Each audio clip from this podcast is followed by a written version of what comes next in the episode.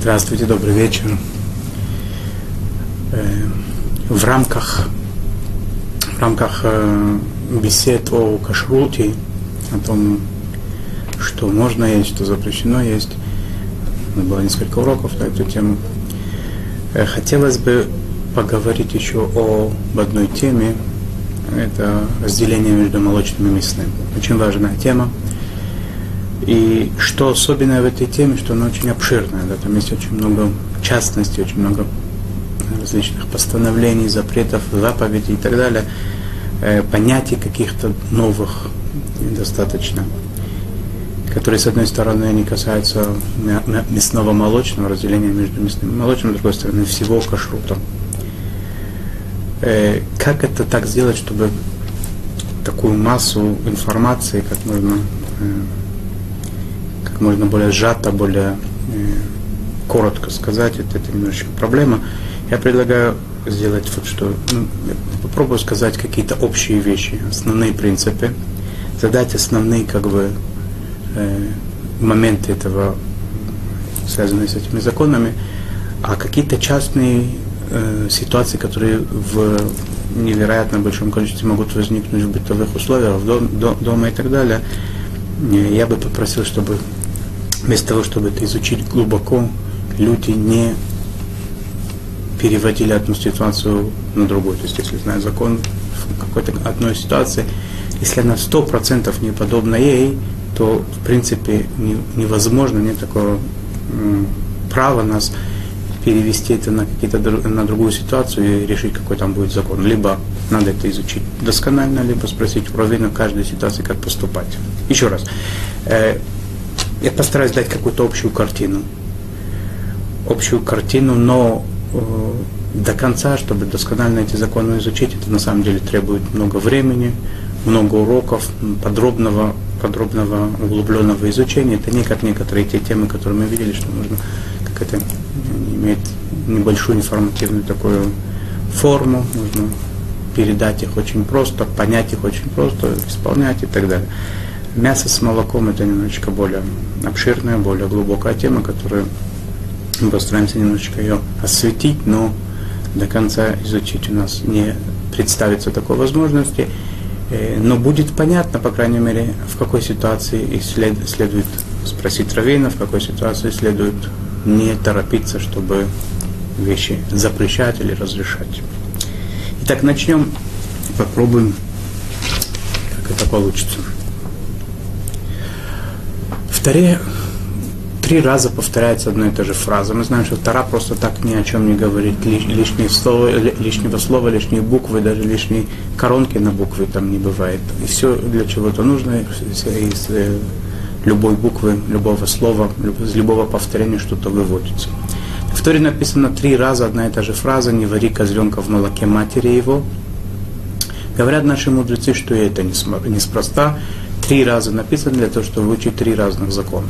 Один закон это то, что запрещено варить козленка в молоке. Мы посмотрим, что такое козленок, что такое молоко. Более широкое понятие этого, этих терминов.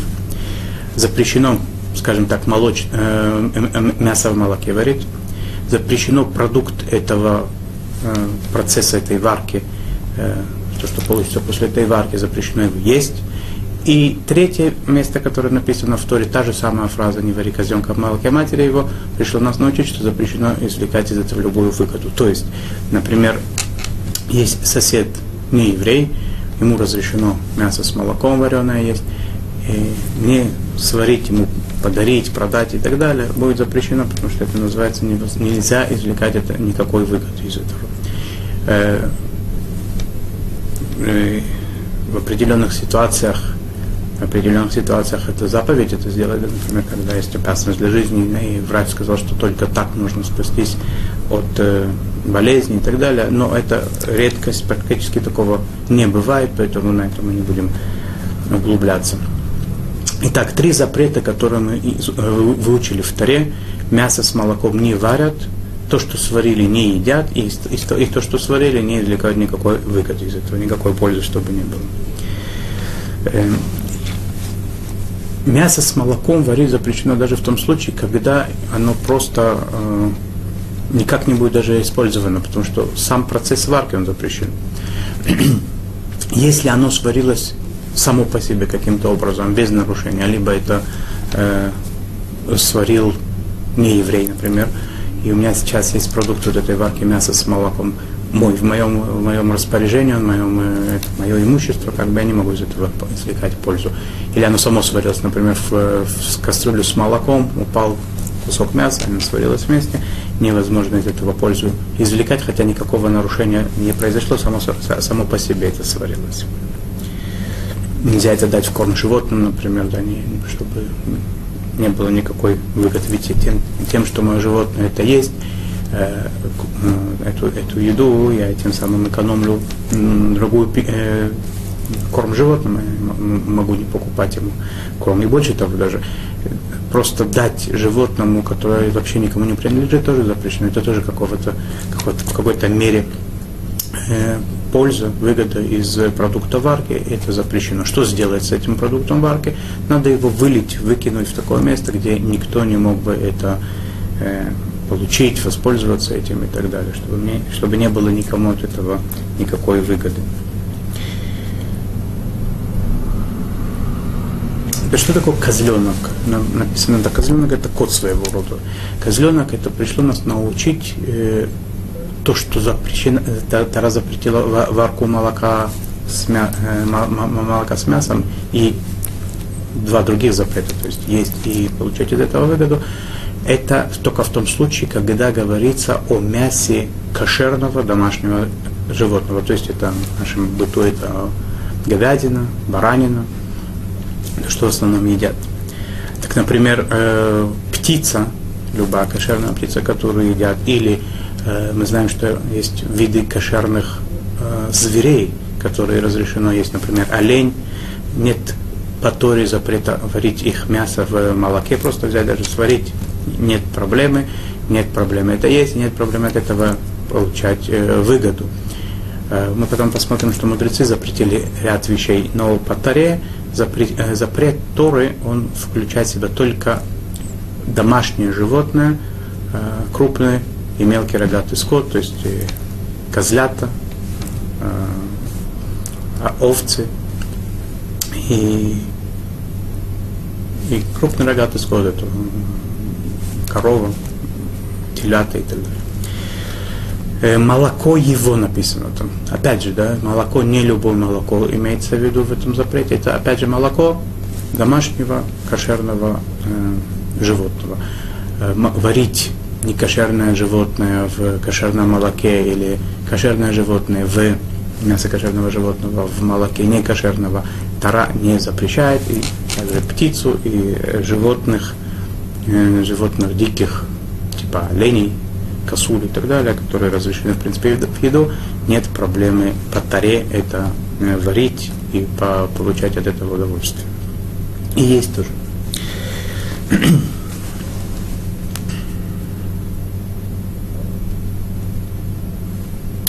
Теперь, если мы говорим о том, что запрещена варка мяса с молоком, то надо определить там, что такое, что называется варкой. Ведь э, это понятие как бы такое широкое, да, как, как к нему относиться. Ну, во-первых, любой процесс, который мне, мне улучшает еду, вкусовое качество еды, это называется варка. Это не важно, как, как я, э, что я делаю, как это называется в, в нашей кухне современной. Это может быть жарко, жарение, э, печь в, э, в печи что-то выпекать, пассирование, фритюр и так далее. То есть все все процессы, которые связаны с приготовлением еды с помощью температуры, это, они входят в то понятие в которое называется варка. И даже копчение горячее, это когда это происходит при определенных температурах, это тоже варка, и, и поэтому это нельзя делать, когда э, два продукта противоположных, как я это буду потом называть, то есть мясо с молоком, молочные мясные продукты, они встречаются вместе в, в процессе варки, варка запрещена.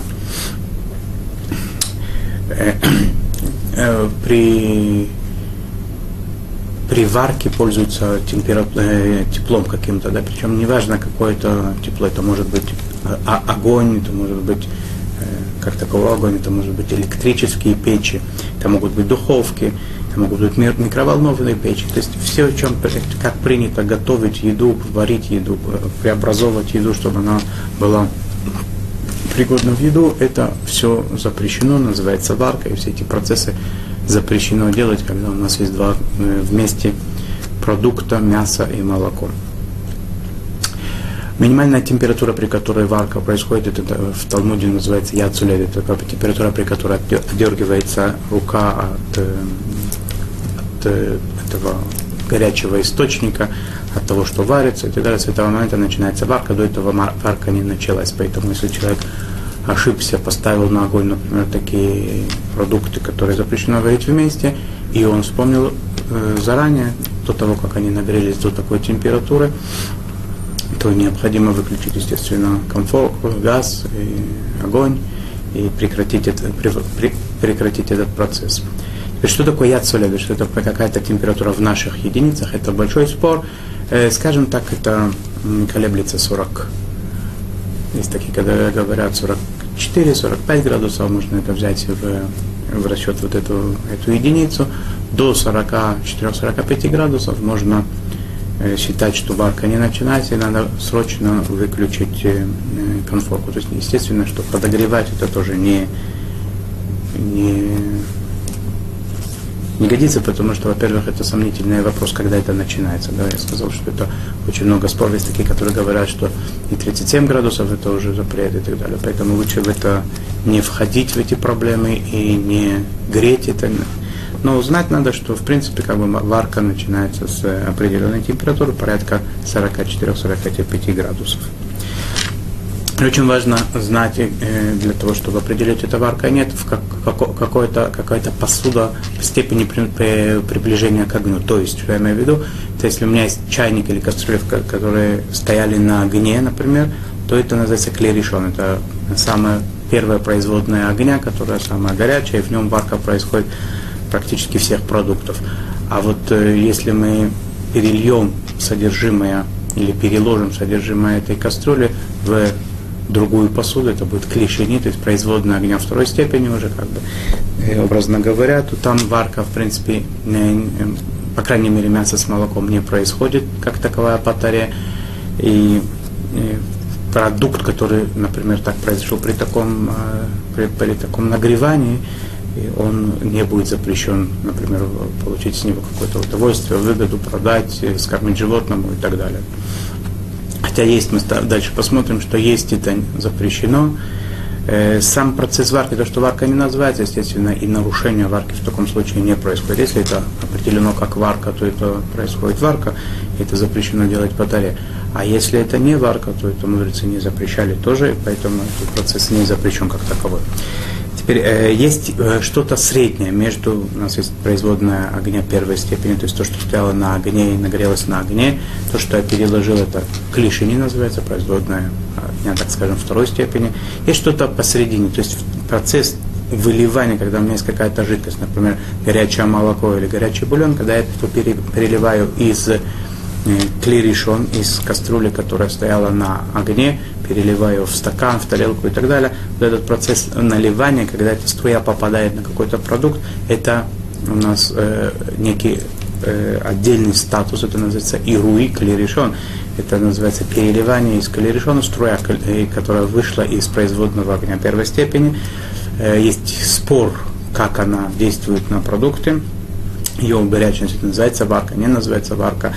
Э, итого, то есть то, что вышло из споров, и то, что Шулхан своих законов постановил на, как бы, на законы наши, э, это гласит так, что оно варит, но оно варит самую минимальную верхнюю оболочку, то есть когда клифа, сколько человек может срезать э, э, однородный слой, срезать и убрать в эту сварь, э, сварено, это произошел, произошел процесс сварки, и запрет варки произошел здесь, если это человек сделал.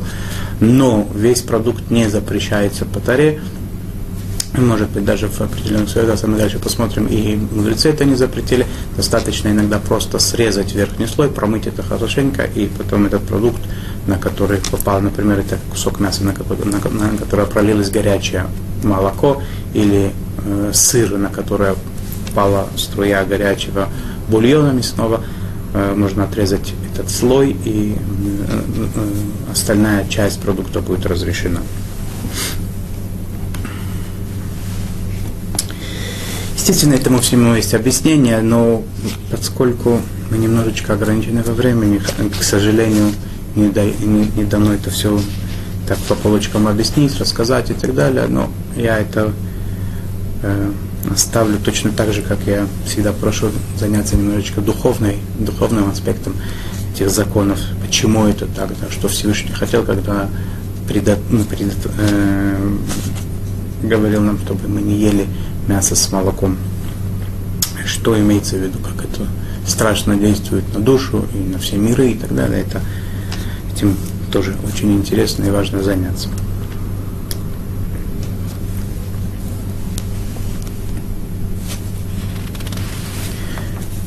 Есть иногда разница между, когда струя переливается, она прерывается, то есть она попала на противоположный продукт после того, как она уже вышла из э, стенок производного из кастрюли, например, да, она уже прервал, прервала струя и попала, это редко бывает, поэтому тоже я особо в этом, на это углубляться не буду, но надо знать, что есть иногда разница в этом. Если струя постоянно попадает в, одно, в одно и то же место продукта противоположного, то есть мнение, и мы устражаем, согласно этим мнениям, зачастую Э, э, она как бы слой, и еще один слой, и слой, то есть за, слой за слоем это может быть как бы переливание, эта струя может сварить весь э, противоположный продукт, в принципе, да, это, это тоже надо иногда учитывать. Есть еще один важный момент, я бы тоже это причислил к, общим принципам, которые занимаются кошерностью, в принципе, кашрутом, и мясо с молоком в том числе, в частности, это э, такая, такая вещь, что в принципе продукты, они как таковые, они не, не, только сами продукты э, внедряются один в другой.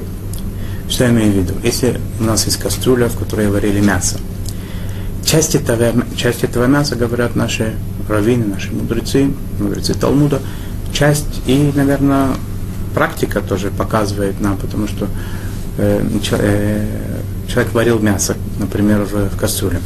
Какие-то частички мяса, они впитываются в стенки кастрюли, из чего бы она не была сделана, да, из любого в принципе материала. Есть больше, есть меньше. В, написано, что если это, например, глина, э, керамика, то впитывается очень много. Если это металл, то чуть меньше, но тоже впитывается. В стекло, наверное, меньше всего. И и вот это вот впитанное мясо, оно в принципе, в принципе оно, оно так мясом и считается и остается. Мы знаем даже по, по бытовой практике нашей, если мы, например, возьмем чисто вымытую кастрюлю мясную, в которой варили мясо недавно, нальем туда воду и прокипятим воду, мы увидим, что там плавают жиринки, например, да, если в этом, э, в, в этом кипятке вкус какой-то такой, да, того бульона, того, той еды, которая была. Это как бы все все это видели, все были очевидцами этого явления. Почему это происходит? Потому что часть какая-то продукта, она впитывается в стенки кастрюли. Теперь какой статус у этого мяса, которое, так скажем, э, образно, как, какой статус того мяса, который впитался в стенки э, кастрюли, или, например, того молока или молочного продукта, который впитался в стенки кастрюли, это называется мясо и молоко как таковые, и тот, кто будет варить сейчас э, продукт противоположный в этой кастрюле, например, молоко будет варить в кастрюле, в которой варили мясо, он делает нарушение, он варит мясо с молоком. Хотя это последовательно немножко, да, это мясо входит в стенки, потом оно выходит наружу, тем не менее оно мясо.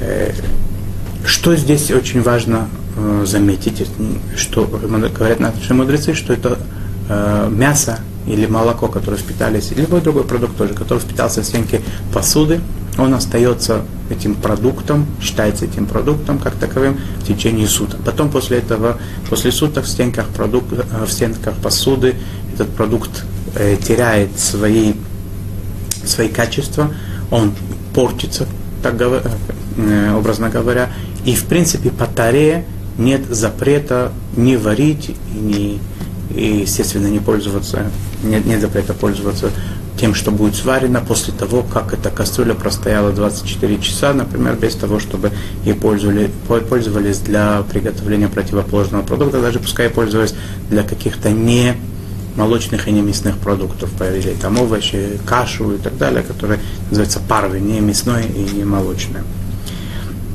Но мудрецы пришли и сказали, что могут произойти всякие э, нежелательные ситуации. Например, человек думал, что прошло 24 часа, а на самом деле сутки еще не миновали, э, могут быть всякие путаницы, и поэтому мудрецы запретили и сказали, что если эта кастрюля мясная, то там молоко не варится. А если там сварили молоко, пускай даже через месяц после того, как там парили мясо, такая кастрюля, она становится не кошерной сама по себе кастрюля. Как бы быть с едой, мы с вами посмотрим, потом разберемся.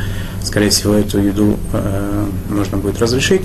Но сама кастрюля, она, этот процесс, во-первых, это делать запрещено, во-вторых, эта кастрюля, она становится не пригодной к использованию, пока ее не закашируют. Как закашируют, я предлагаю этим заняться, посвятить этому отдельные уроки. Каширование посуды, я думаю, что, что будет это очень практично. Я постараюсь это рассказать, чтобы это было понятно, чтобы каждый мог, насколько это возможно, э, даже в домашних условиях мог проделать процесс каширования э, посуды. Мы поговорим об этом. Я буду в будущем говорить как бы на, на ближайших уроках, надо кашировать, надо кашировать, но надо знать, что это как бы, э, я объясню, что это такое, как это делается. Э, в конце будет отдельная тема, как происходит каширование посуды. Итак, давайте только подведем итог, что это самое, что то, что впиталось в стенки посуды, кастрюли и так далее, то, что варили мясо в кастрюле или варили там молоко, оно потом при варке выходит и, э, и смешивается, варится с противоположным продуктом, это запрещено делать по таре. Если это внутри суток, это запрещено второй. Если это более суток прошло с того момента, как варили противоположный продукт, это запрещено словами мудрецов. Теперь есть э, что касается законов субботы, есть такой, э, есть такой закон э, мукции. Запрещено переносить вещи, которыми, э, которым нет использования в субботу. Поэтому э, продукт э, варки мяса с молоком, который в такой ситуации, когда нельзя им пользоваться, то есть, например, произошла варка по торе, как вот мы с вами говорили, то есть это э, домашний скот, э, э, мясо домашнего скота сварили с мясом, с молоком домашнего животного тоже, да, сварили их вместе по принципам варки, как таковой, либо в кастрюле, как мы сейчас с вами говорили, что то, тоже запрещено второй. второй. И процесс, э, продукт такой варки, он запрещен в, в еду и в использовании в любой и ничего с ним делать. Поэтому в субботу такой продукт запрещено переносить. Если этот продукт не до конца запрещен, либо он разрешен полностью, либо частично разрешен, например, если на него попала струя, верхняя часть запрещена в удовольствие, например, а, получать в э, выгоду всякую, а остальная, остальная часть сыра или часть мяса она разрешена, то такая вещь не становится мукцией, а разрешено переносить в субботу с места на место. Э, важный принцип, который э, необходимо тут тоже там, пройти, связанный с, с, со смешением мясного и молочного, это э, принцип э, такой, такой, что если один продукт по объему превышает э, объем другого продукта в 60 и более раз, то э, тот, который меньшинство, оно аннулируется, оно как будто считается, что его нет. То есть, если его не видно. Если у нас, например, так получилось, что бульон, в бульон попало немножко молока, и мы знаем, что объем, общий объем бульона и общий объем молока, они в пропорциях, они более, больше, чем 1 к 60, то этот бульон остается мясным, и он, в принципе, разрешен в еду.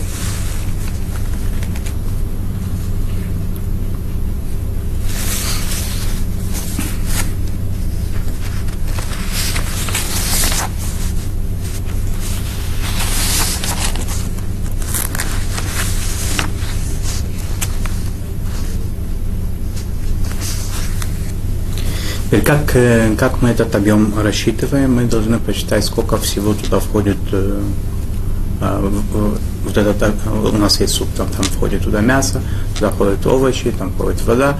Мы берем общий объем всего и общий объем продукта, который туда попал про противоположного продукта. Если этот продукт, который туда противоположно попал, попал, его видно, его надо туда в любом случае достать и убрать оттуда все то время, пока он там не разварился и не растворился. Э, но если его уже не видно, либо это жидкость, это та, которая растворилась, то мы делаем э, простой расчет. Мы смотрим, сколько туда попало объема, в какой, в какой объем это попало. Если у нас есть э, больше, чем 1 к 60, то это, э, то это разрешено в еду. Э, что будет, если нам, например, в большую кастрюлю с молоком попал бульон мясной, э, э, и общий, общий объем этого объема, он, э, общий объем бульона, он э, не составляет 1 к 60, пропорция будет меньше. Как в такой ситуации поступать? Ведь мы говорим, что, что у нас, у нас есть в, в бульоне разные компоненты. Там есть вода, которая не мясо, там есть э, овощи могут туда входить, которые не мясо. Так надо сделать такой расчет, сколько в каждом э, таком объеме э, бульона содержится мясо. Сначала сделать такой расчет. Например, скажем так, что это самое, э, положили туда столько, столько-то э, овощей, столько-то, фру, э, столько, столько-то зелени, специи, налили столько-то воды и положили какое-то количество мяса. Потому как этот сейчас бульон он выглядит, там, скажем, образно говоря, 10% э, мяса.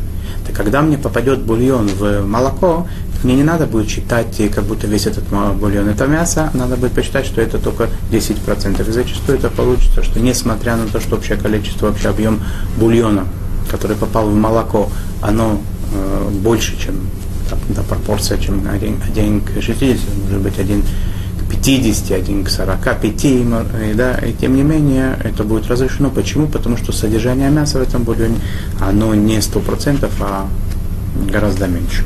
Надо сделать такой расчет, это реально. Теперь, э, коротко очень, э, как рассчитывать объем продуктов, впитанного в стенки кастрюли. Зачем это мне надо знать? Э, ведь если у меня есть мясная кастрюля, я по ошибке, там изначально никто это делать не будет, потому что это запрещено, естественно, я по ошибке там сварил молоко, молочный продукт. Мясо, которое выходит из стенок кастрюли, оно у меня смешивается с молоком, которое находится в кастрюле, и происходит, кроме запрета барки, этот продукт мог, может быть запрещен, если там объем будет э, э, меньше, чем 1 к 60. А как это может быть один меньше, чем тебе? У меня же мяса как такого вообще нет. Входит там несколько жиринок маленьких. Тем не менее, мудрецы наши говорят, не, не так это работает. Поскольку неизвестно точно объем мяса, который впитался в стенки кастрюли, э, написано в Талмуде, что надо это высчитывать, как будто все мясо, которое варилось в этой кастрюле, впиталось в стенки кастрюли. А если этого мяса было, например, несколько раз варили, то все, весь тот объем мяса, который варили в течение, в течение, по крайней мере, этих суток последних, чтобы это было запрещено по таре, это будет у нас э, тот объем, который в, в стенках. Хотя это интересно, да, у нас много было еды мясной, мяса самого ели, и были все сыты, да, и тем не менее мы говорим, поскольку мы не знаем, мы, мы относимся к этому, как будто весь вот эта выжимка мяса, все, что там в этом мясе есть, но вошло в весь объем мяса, вошло в стенки кастрюли. Если нам неизвестно, сколько мяса там варилось, или тем более этого мяса было объем больше, чем объем стенок кастрюли, то все стенки кастрюли мы смотрим на них, как будто это мясо одно сплошное, и мы высчитаем тогда Э, объем дна стенок кастрюли по отношению к тому молоку, которое там есть, например, или наоборот, э, если там мясное что-то варится, то по отношению к стенкам мы смотрим э, отношение стенок, объема стенок и дна к тому продукту, который там варится, и делаем расчет. Если объем меньше, чем 1 к 60, то продукт запрещен. Что интересно, что практически очень редко можно встретить такие кастрюли, такие чаны, которые должны быть, может быть, только в общепите, очень широкие, очень большие, объемные такие, которые объем стенок будет э, 1 к 60 к, э, к, к тому объему который, продукта, который там варится. Потому что обычно стенки дно это очень, достаточно большой объем, и чтобы это было 1 к 60 к содержимому кастрюли, это бывает очень, очень редко. Практически, практически такого не бывает. Теперь, если это, в этой кастрюле не варили э, противоположный продукт в течение последних суток, то кастрюля становится не кошерной, если это сварили, но сам продукт, он не, э, как правило, не становится запрещенным, потому что, как я говорил, мудрецы сказали, что после суток это мясо перестает как бы по таре, по крайней мере, быть мясом, и то, что мудрецы запретили, они запретили посуду. Посуда, если она считается все-таки мясной даже после суток, ее надо будет кашировать, если в ней варили э, противоположный продукт. Но сам продукт, который получил на себя вот этот вот вышедший оттуда продукт э, более суток, э, ну, после того, как он впитался туда, прошли более суток, сам продукт, как правило, не запрещается. Есть какие-то исключения в этих правилах, о которых я поговорю попозже. И я думаю, что на первое, на первое занятие э, было достаточно информации. И на следующем занятии попробуем поговорить о э, тех э, правилах, э, правилах э, отделения между молочным и мясным, которые мудрецы постановили, э, постановили для нашего каждодневного э, поведение, как, там, как вести себя на кухне. И на этом мы сегодня закончим. Основные принципы, по крайней мере, то, что касается Тары, мы с вами сегодня немножечко, э, немножечко осветили. Всего хорошего. До следующего занятия посмотрим, какие нас ждут законы э, постановления мудрецов, э, связанные с разделением между молочным и мясным. Всего хорошего. До новой встречи.